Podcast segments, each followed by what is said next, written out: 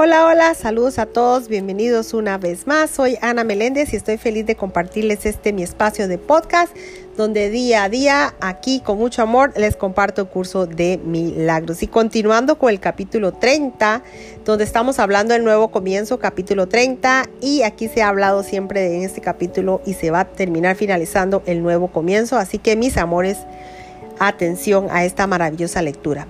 Y dice el capítulo 30, parte 4 como título La verdad que yace tras las ilusiones, la verdad que yace tras las ilusiones. Y la lectura dice, atacarás lo que no te satisfaga. Y así no te darás cuenta de que fuiste tú mismo quien lo inventó. Tu batalla es siempre con las ilusiones, pues la verdad que yace tras ellas es tan hermosa y tan serena en su amorosa dulzura que si fueras consciente de ella te olvidarías por completo de tus defensas y te apresurarías a echarte en sus brazos. La verdad jamás puede ser atacada y sabías esto cuando inventaste los ídolos. Los concebiste precisamente para olvidarte de este hecho.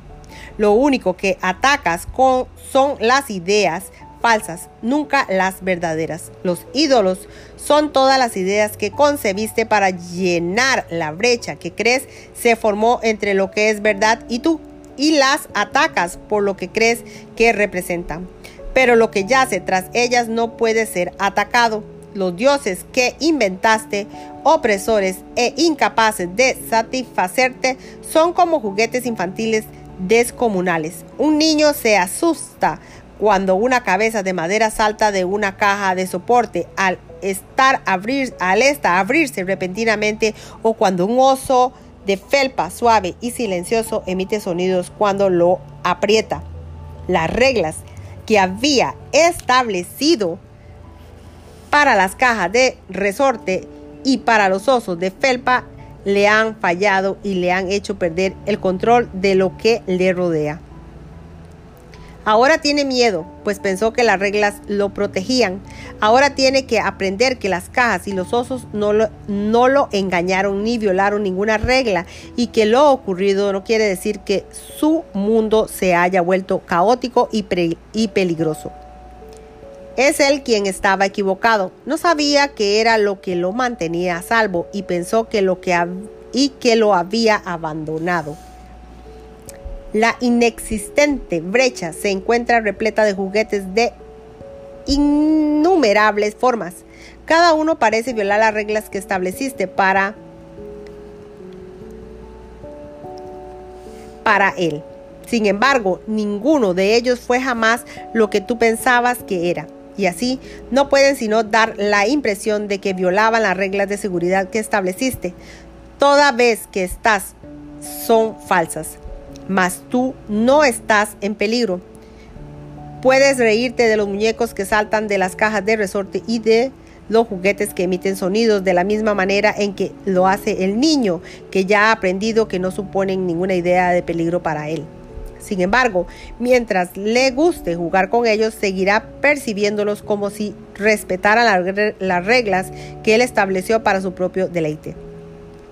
Por lo tanto, todavía habrá reglas que dichos juguetes parecerán violar y consecuentemente se asustará.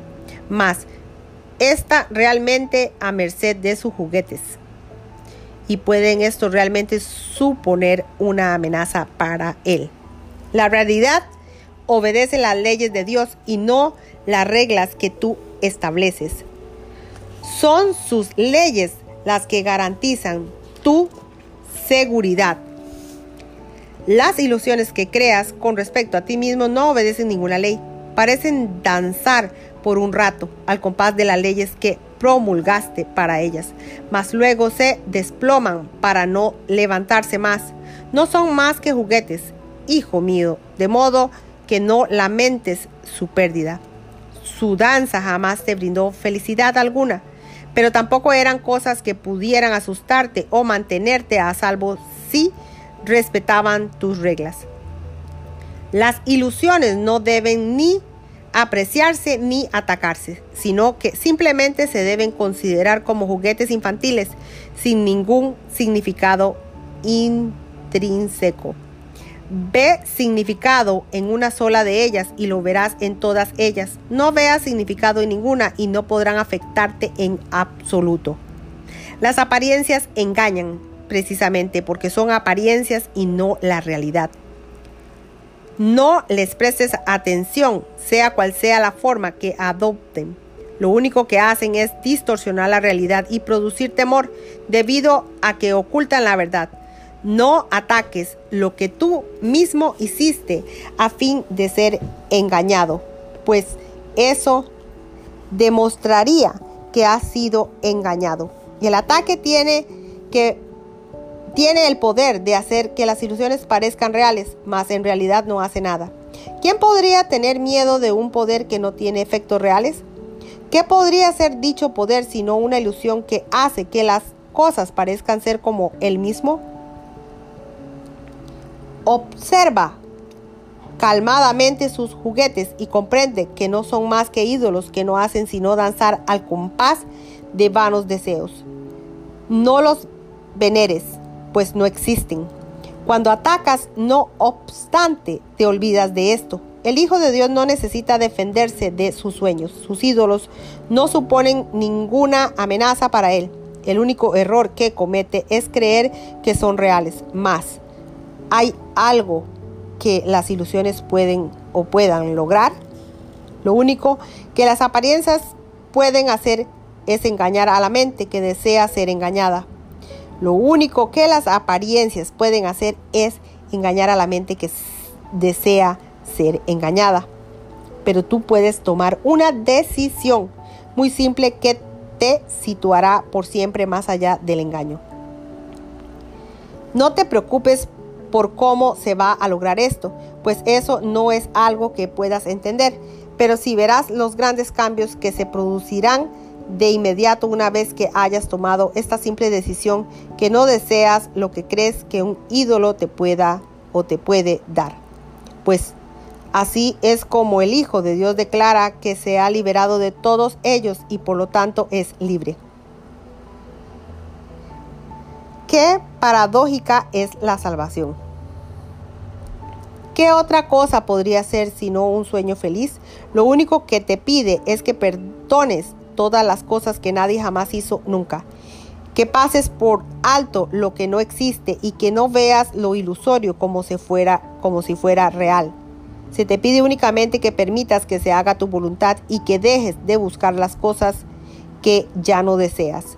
Y se te pide también que permitas que se te libere de los sueños de lo que nunca fuiste y desistas de un empeño en querer sustituir la voluntad de Dios por las fuerzas de los deseos vanos. Llegado este punto, el sueño de separación empieza a desvanecerse y a desaparecer, pues aquí la, la brecha inexistente comienza a percibirse libre de los juguetes de terror que tú inventaste. Esto es lo único que, te, que se te pide. Alégrate en verdad de que la salvación no pida o no pida mucho, sino de que pida tampoco. En realidad no pide nada y aún en las ilusiones solo pide que el perdón sea el subtítulo del miedo. Esa es la única regla para tener sueños felices. La brecha se vacía de todos los juguetes de temor, poniéndose así de manifiesto su irrealidad. Los sueños no sirven para nada y el Hijo de Dios ya no tiene necesidad de ellos. No le ofrecen ni una sola cosa que Él pudiera alguna vez desear. El Hijo de Dios se libera de las ilusiones por su propia voluntad y simplemente es restaurado a lo que es. ¿Qué podría ser el plan de Dios para su salvación sino un medio para darse a sí mismo su Hijo? Hasta aquí finaliza el capítulo 30, parte 4, mis amores. Gracias por haber compartido una vez más aquí en este mi espacio que con mucho amor día a día les comparto. Bendiciones, gracias, gracias, gracias y nos veremos en la próxima lección.